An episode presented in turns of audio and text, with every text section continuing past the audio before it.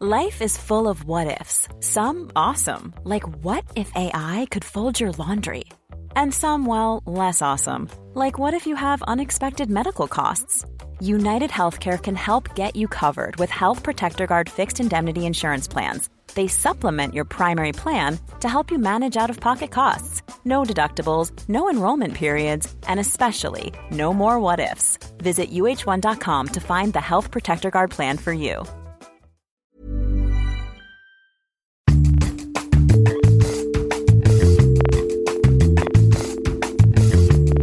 Salut, c'est Thomas Rozek. Salut, c'est Jennifer Padjemi du podcast Miroir Miroir.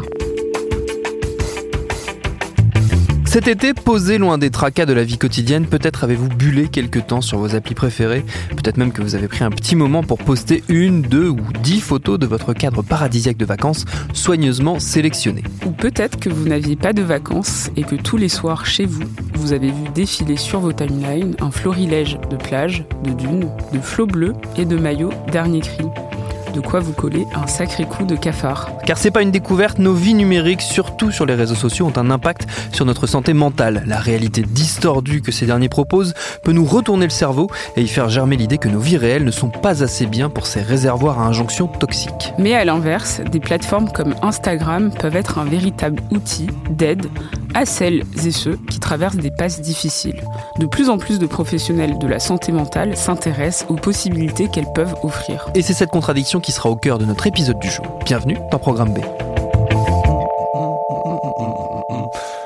Notre invitée pour évoquer tout ça, c'est la psychologue et sexologue Stella Tiendré Beogo. Elle s'intéresse de près à ces questions. Elle utilise même les réseaux sociaux pour démocratiser les problématiques de santé mentale. On lui a demandé, pour commencer, s'il y avait dans son secteur une réflexion en cours autour des enjeux liés à ces nouveaux outils. Je pense que non. En tout cas, moi, je ne je l'ai pas. Ni avec mes groupes de supervision, avec des confrères et des consoeurs qui sont plus âgés que moi, donc d'une autre génération qui sont pas du tout réseaux sociaux. Hmm. D'ailleurs, quand j'apporte des cas avec des, des questions d'impact de, de, de réseaux sociaux sur, les, sur la santé mentale, ils sont super intéressés. J'ai l'impression de parler un langage euh, vraiment high-tech. Euh, d'ailleurs, la dernière fois, j'ai fait un mini, mini cours Instagram pour des psychanalystes euh, qui comprenaient pas le concept d'Instagram. Euh, donc non, je pense pas que la question soit vraiment apportée. Par contre, sur les, avec les psychologues qui sont plus jeunes, je pense que oui, mais la question se pose plus en termes de protection. Est-ce que on doit être visible? Est-ce que euh, pour des questions de neutralité, euh, euh, pour pas influencer quelque part les personnes qui vont venir nous hmm. voir, pour respecter les transferts et les contre-transferts qui, va pouvoir se, qui vont pouvoir se faire, est-ce qu'on doit être sur les réseaux sociaux? Ah oui, plus sur le, côté, les soignants doivent-ils avoir une vie euh, numérique? Il y a cette question qui hmm. dit, ben non, moi je reste... Euh, en plus, euh, on, a peur qu'on nous prenne un peu pour des gens qui font de la communication ou hmm. qui font de la publicité et qui est hors... qui est contre thérapie pour nous. Donc ça se pose plus comme ça. Donc je pense pas que pour le moment, il y ait beaucoup de psychologues qui veuillent juste être sur les réseaux sociaux. Ils ont souvent deux comptes. Euh. Oui, un compte perso et éventuellement un compte pro. Mm. Mais est-ce qu'il y a une différence avec les, les psychologues aux États-Unis, par exemple, et en France, qui, on le voit, il y a de plus en plus de, de, de psys qui sont présents sur Instagram, sur les réseaux sociaux, mais pour avoir une approche euh, thérapeutique en ligne? Oui. Alors, il y en a énormément en Amérique. Moi, d'ailleurs, je m'inspire beaucoup euh, de ces psychologues, normalement, enfin, euh, principalement noires, euh, femmes, qui s'exposent, qui disent ce qu'elles font, qui écrivent des livres sur euh, comment elles ont ouvert leur, leur, cabinet, qui... alors moi, j'ai un exemple, par exemple, le jour où j'ai décidé moi-même d'être un peu plus exposée, c'est hmm. le jour où moi j'étais dans mon lit et j'étais sur Instagram et il y a une des psychologues qui était elle-même dans son lit en bigoudi en train de faire une vidéo et en train de parler de sa journée, comment elle était épuisée, de tout ce qu'elle avait écrit, euh, de ce qu'elle allait faire le lendemain. Et je me suis demandé si malgré tout, moi, en tant que, patiente, j'aurais pu aller la voir. Et je me suis dit oui. En fait, j'irai la voir justement parce que je, m'identifie, parce que je trouve que en fait, elle n'a rien à cacher, que j'ai pas de surprise et que la neutralité dont on nous parle finalement, elle n'était pas si importante. Au contraire, elle est peut-être même un peu hypocrite parfois. Et donc du coup, euh, je me suis dit oui, en fait, les personnes qui vont me voir, elles ont le droit aussi de savoir qui je suis. c'est un choix de faire une thérapie. Donc quelque part, pourquoi pas est-ce que du coup cette présence sur les réseaux, puisqu'on est parti sur cette, cette, dimension très particulière, mm. elle peut permettre de déculpabiliser éventuellement des gens qui hésiteraient ou qui se poseraient la question d'entamer de, une thérapie et qui, en, voyant euh, arriver à leur rencontre des soignants euh, éventuellement euh, via les plateformes qu'ils utilisent, passeraient plus facilement le pas. Parce que ça peut être aussi ça, les réseaux sociaux. Je pense, je pense que oui. Ça m'est déjà arrivé d'avoir des personnes qui me contactent via Instagram. Mmh. Donc moi j'ai un contenu public. Donc du coup elles ont vu ce que je postais. elles m'ont quand même contacté, donc ça n'a pas été un frein.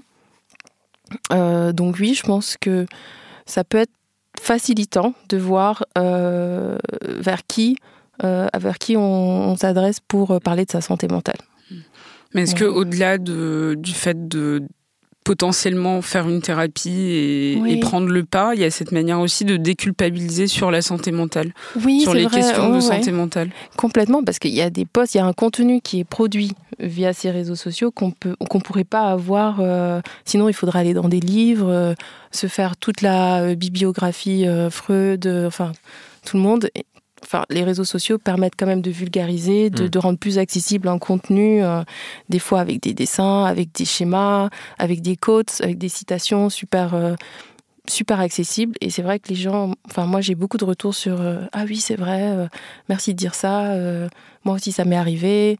Et oui, alors sans qu'ils viennent chez moi, sans qu'ils qu'ils fassent une, qu'ils suivent une thérapie avec moi, ils peuvent, du coup, j'imagine, en tout cas j'espère, euh, que ça leur donne envie de, faire une thérapie un jour.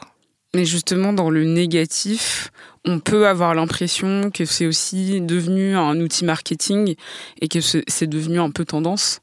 Est-ce que il faut pas aussi euh, faire attention sur euh, qui a le droit ou pas de se considérer comme comme psy, en tout cas en ligne? Enfin, est-ce que on n'est pas en train de parfois de prendre la place des psys Alors, je pense que oui. Je pense qu'il y a des personnes qui, qui manipulent du contenu, euh, qui manipulent des concepts, notamment d'estime de soi, de confiance en soi, euh, qui pour moi ne sont pas maîtrisés, de manière non maîtrisée. C'est sûr, des fois je vois des choses passer et je me dis, waouh, même moi en tant que psy, j'aurais jamais osé euh, dire si vous voulez avoir confiance en vous, vous n'avez qu'à faire ça, ça, ça.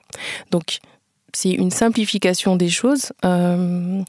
Donc oui, il y a un côté négatif, mais je fais confiance aux personnes qui lisent ces contenus parce que même quand je les rencontre, elles savent faire la différence entre une, situation, une citation Instagram et puis ce qu'on fait en thérapie. Parfois même, elles, osent elles-mêmes dire, euh, bon, c'est une phrase Instagram, mais entre guillemets, elles la citent et elles savent faire la différence. Donc, je me dis qu'à un moment aussi, les, gens, oui, ils, euh, euh, ils, ils, peuvent avoir le contrôle sur ce mmh. qu'ils ingèrent aussi sur Instagram. Donc, pour le moment, il faut être optimiste, mais... Euh. Un des aspects négatifs, mais qui pour le coup est bien plus connu et revient beaucoup plus souvent quand on parle de, de ces questions-là, c'est la problématique des représentations, euh, ce que peuvent susciter les réseaux sociaux dans, dans l'esprit de, de, personnes qui sont en situation de, de fragilité. Ça, j'imagine que c'est des cas qui sont de plus en plus fréquents. En tout cas, c'est quelque chose à, laquelle euh, votre profession s'intéresse nécessairement. Alors, je parlerai plus peut-être pas de représentativité, mais peut-être de comparaison. Hmm. C'est-à-dire qu'il y a, pour les personnes qui sont, qui sont fragiles, hmm. euh, les réseaux sociaux vont exacerber ce, ce, sentiment de, de, de, faible estime d'eux-mêmes euh, quand ils vont voir des comptes euh, voilà, qui leur renvoient à quelque chose de, négatif, d'une impression de ne pas avancer dans leur vie, de rien faire de bien. Et là, c'est super négatif, les réseaux hmm. sociaux, pour ça, quand on est fragile. Parce qu'il y a deux types de fragilité. Il y a la fragilité des personnes qui s'exposent euh, sur les réseaux sociaux et il y a la fragilité des personnes qui suivent et qui sont influencées par ces personnes qui exposent des choses. Hmm. Et donc, pour parler de, ces personnes-là, euh, je pense que il y a une déconstruction à faire de, de, ce qu'on voit. Ce qu'on voit, c'est euh, une seconde de la vie euh, des gens. C'est, on n'a pas le backstage, on n'a pas euh, toutes ces informations qui nous permettent d'avoir un, regard critique sur cette photo. On se dit juste, en fait, moi, je fais pas ça. Et je pense qu'il faut euh, un vrai travail sur soi pour changer de posture et se dire non mais cette personne elle m'influence, c'est super positif, elle me donne envie, ça, ça, ça, ça m'inspire. Donc c'est hyper difficile quand on a une, une estime de nous-mêmes un peu, ben il y a des jours, ben c'est pas trop ça, comme tout le monde et ça arrive. Et ben là on voit Jennifer qui a sorti son super podcast et nous on attend, ça fait deux ans qu'on veut sortir le nôtre et on n'y arrive pas. Et, et, oui, ça, on peut se dire et moi, ça peut nous renvoyer à quelque chose de super négatif. Donc là, à ce moment-là, il faut s'élever et se dire non mais hmm. c'est super si elle l'a fait, peut-être que moi aussi je peux le faire et euh, et s'inspirer comme ça. Mais ça demande un vrai travail, ça demande de déconstruire aussi des critères de réussite qu'on a tous, c'est-à-dire que c'est quoi pour moi réussir? C'est quoi pour moi euh, avoir une euh, accomplir quelque chose? Euh, donc ça demande du travail sur soi. Je pense que c'est important de se dire qu'on ne contrôle pas ce que les gens ils font dans leur vie, mmh. mais qu'on peut contrôler ce qu'on voit des, ce qu'on voit des personnes, notre feed, ce qui nous, ce qui nous vient dans notre, dans notre imaginaire, et qu'on peut aussi contrôler ce qu'on fait nous. Euh, donc ça, je pense que c'est hyper important hmm. de, de, se sentir en contrôle de son réseau social, sachant que les réseaux sociaux sont super différents. Sur, sur Facebook, sur Instagram ou sur Twitter, on va pas retrouver les mêmes euh, aspects négatifs ou les mêmes renvois. Donc ça, c'est super important de savoir où, où, on, se, où on se met, en fait. Hmm. Et pour parler des, de la fragilité, en fait, des personnes qui s'exposent... Qui s'exposent, ouais. Euh, parce que moi, je vois plutôt ça, finalement. Des personnes qui, qui finalement, sont, sont, ou se sont exposées sans faire exprès, parce que ben, c'était le moment et on leur a ou posé une question, ou eux-mêmes se sont dit que c'était euh, c'était bien de le faire, euh, ou des personnes qui pensent, en tout cas qui sont dans une conscience de ce qu'elles font, et qui finalement ont des effets euh, très négatifs. Euh, qui n'avaient pas forcément anticipé. Qui n'avaient pas anticipé. Et là, moi, je trouve que dans ce sens, les réseaux sociaux sont super violents. Hmm. Euh, et que quand même, pour s'exposer, il faut avoir une, réflexion en amont de qu'est-ce que je veux donner à voir de moi hmm. aux autres et qu'est-ce que je peux contrôler, qu'est-ce que je ne pourrais pas contrôler, et que bah, le retour, je ne pourrais pas le contrôler. Et s'il arrive, euh, c'est absolument pas de ma faute, c'est quelque chose qui est hors de mon contrôle. Et ça, je trouve que c'est très dur pour les personnes qui se sont exposées et qui ont cru donner euh, du, pour du bien, hmm. mais qui finalement ont un retour super violent. Les vagues de harcèlement. Euh, des choses assez, assez, assez grandes. Il y a des mm. suicides quand même, et mm. je pense que ça, il faut le rappeler, qu'il y a des personnes après ces vagues de harcèlement qui se suicident euh, et qui et qui ou qui, qui font des dépressions ou des anxiétés graves. Et je pense que oui, il faut, c'est grave ce qui se passe euh, sur les réseaux sociaux parfois. C'est pas encore assez euh, dit, expliqué, ah montré? Non, je pense pas. Je pense que c'est dit. On parle de harcèlement. Il y a des événements où on parle de cyberharcèlement. Il y a des plateformes de dénonciation, de signalement mais je pense que c'est pas euh, suffisamment. Euh, ça arrive trop tard pour moi. Mmh. Quand les personnes euh, ont une dépression ou une anxiété suite à une vague de harcèlement, je trouve que c'est trop tard. Je pense qu'on aurait pu prévenir et, et leur dire, en tout cas pas leur dire, mais qu'en tout cas elles travaillent sur, sur le fait que s'exposer mmh. peut amener à. Mmh. Et que c'est quand même une plateforme voilà, qui peut être dangereuse pour mm. l'estime de soi, pour la, pour la santé mentale en fait. Il y a un autre aspect qui nous avait intéressé avec Jennifer quand on avait préparé l'émission, c'était euh, le côté peut-être un peu euh, glamourisation de la dépression euh, qu'on peut retrouver sur les réseaux sociaux, notamment sur Instagram, où il y a un certain nombre de hashtags qui presque mettent en valeur le fait de passer dans des phases de dépression. À la fois, on peut se dire que ça, incite à prendre la parole et à, être ouvert sur le fait qu'on peut des fois avoir des moments où ça ne va pas, mais qu'à la fois il y avait un côté presque, ça donnait une image presque romantique euh, de la dépression. Et je me demandais quel impact ça pouvait avoir, si c'était quelque chose auquel vous, aviez déjà songé. J'ai même lu un article récemment qui expliquait que les influenceurs, notamment les influenceuses beauté, étaient en train de pivoter. Le mot pivoter m'a fait euh, sursauter de ma chaise. Est en train de pivoter vers l'anxiété et que du coup leur euh, leur nouveau leur nouvelle manière de communiquer était sur l'anxiété qu'elles avaient, sur la dépression, etc. Et j'ai trouvé ça incroyable sur le fait qu'on pouvait penser que c'était euh, un pivot marketing, entre guillemets, euh, de, parler de santé mentale. Alors moi, je dirais qu'en fait, finalement, c'est pas si grave. Mmh. Le, plus grand danger est pour la personne. Parce que finalement, les personnes qui suivent ces comptes et qui, et qui, et qui, et qui s'identifient, s'identifient pas pour rien. Et, ces personnes-là ont plus de chances d'aller voir un psychologue après avoir vu une mmh. influenceuse dans, dans, laquelle ils croient et qui dit Moi, j'étais alcoolique et je me suis soignée, ou je me soigne, ou c'est dur. Et il y a une prise de conscience euh, euh, super. Donc, le plus grand risque, c'est d'abord pour la personne qui s'expose et qui, au fur et à mesure, euh, crée un écart entre ce qu'elle est et ce qu'elle dit. Et donc, plus ce fossé grandit, plus j'imagine que cette personne va se sentir mal. Et après, ben, le retour en arrière est quand même difficile. Euh, surtout quand les réseaux sociaux vont, enfin, prennent une place super importante dans sa vie. Comment dire en fait finalement qui on est euh, Comment repartir dans sa vraie vie euh, C'est des personnes qui restreignent petit à petit leur liberté et que elles vont, j'espère en tout cas, à un moment aller en thérapie. Mais ça sera, je trouve, plus difficile pour elles. Hmm. moi, je m'inquiéterais plus pour ce phénomène, enfin pour elles, plutôt que pour les personnes qui les suivent, qui, à la limite, vont être un peu déçues. Vont dire, bon, bah, la personne que j'aimais bien, euh, mais en attendant, elles ont conscientisé plein de choses sur elles. Est-ce que, donc, du coup, on, va peut-être voir dans le futur des psychologues ou des, psychiatres qui seront spécialisés uniquement sur ce sujet? Pour justement arrêter peut-être de glamouriser le sujet qui, pour l'instant, euh, qui vient de, des réseaux sociaux, qui vient de la communauté, enfin de la masse, et moins peut-être des professionnels de santé.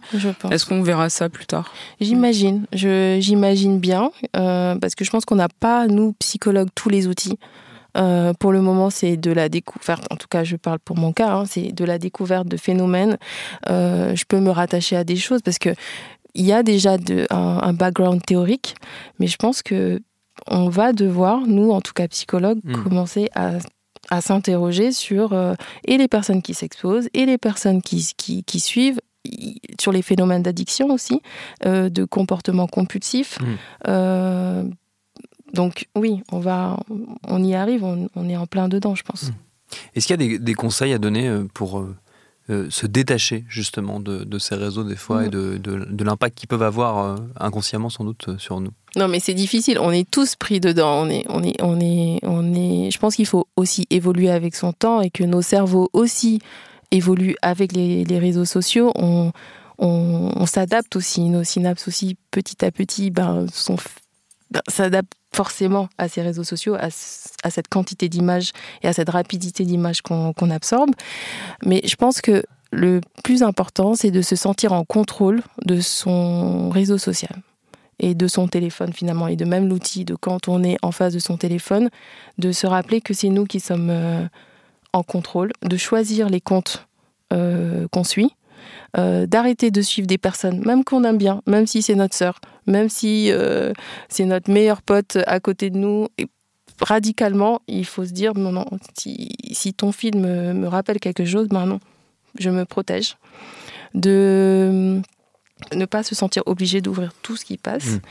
euh, ne pas se perdre dans les commentaires. Je pense que ça c'est hyper important parce que des fois on, on peut être perdu dans un flot de commentaires et c'est du tout, il y a tout et n'importe quoi. Euh, essayez de développer un sens critique. Les hmm. photos qu'on voit ou même les vidéos, elles sont montées. Personne ne va prendre une photo de son salon euh, sans avoir nettoyé, sans avoir caché tout ce qui, tout, ce qui traînait, euh, sans avoir poussé un peu le bébé qui traînait là. Enfin, donc je pense que c'est important de se rappeler qu'il y a tout un backstage derrière, que, qu'on fait tout ça et que, et que c'est OK, que c'est un petit moment dans la vie d'une personne et que ça représente absolument pas sa vie. Euh, que nous, si on a la nôtre, de se rappeler qu'on fait aussi des choses euh, super bien. Et si vraiment on n'y arrive pas, de compter jusqu'à 5 et d'éteindre son téléphone. je, pense... je pense que voilà, il faut pas hésiter. 1, 2, 3, 4, 5, hop, je dors. Et un autre aspect très important qu'offrent les réseaux sociaux pour la santé mentale, c'est de rendre le sujet visible pour des minorités qui n'ont pas pour habitude d'y avoir accès. Il y a d'ailleurs plein de super comptes à suivre sur Instagram, notamment Therapy for Black Girls, recommandé par notre invité. Merci à Stella Tiendré Beogo pour ses réponses et à ma camarade Jennifer Padjemi d'avoir piloté avec moi cet épisode de Programme B qui, comme vous le savez, est un podcast de Binge Audio préparé par Lauren Bess, réalisé par Quentin Bresson. Abonnez-vous sur votre appli de podcast préféré pour ne manquer aucun de nos épisodes, Facebook et Twitter si vous voulez nous parler. Et à demain pour un nouvel épisode.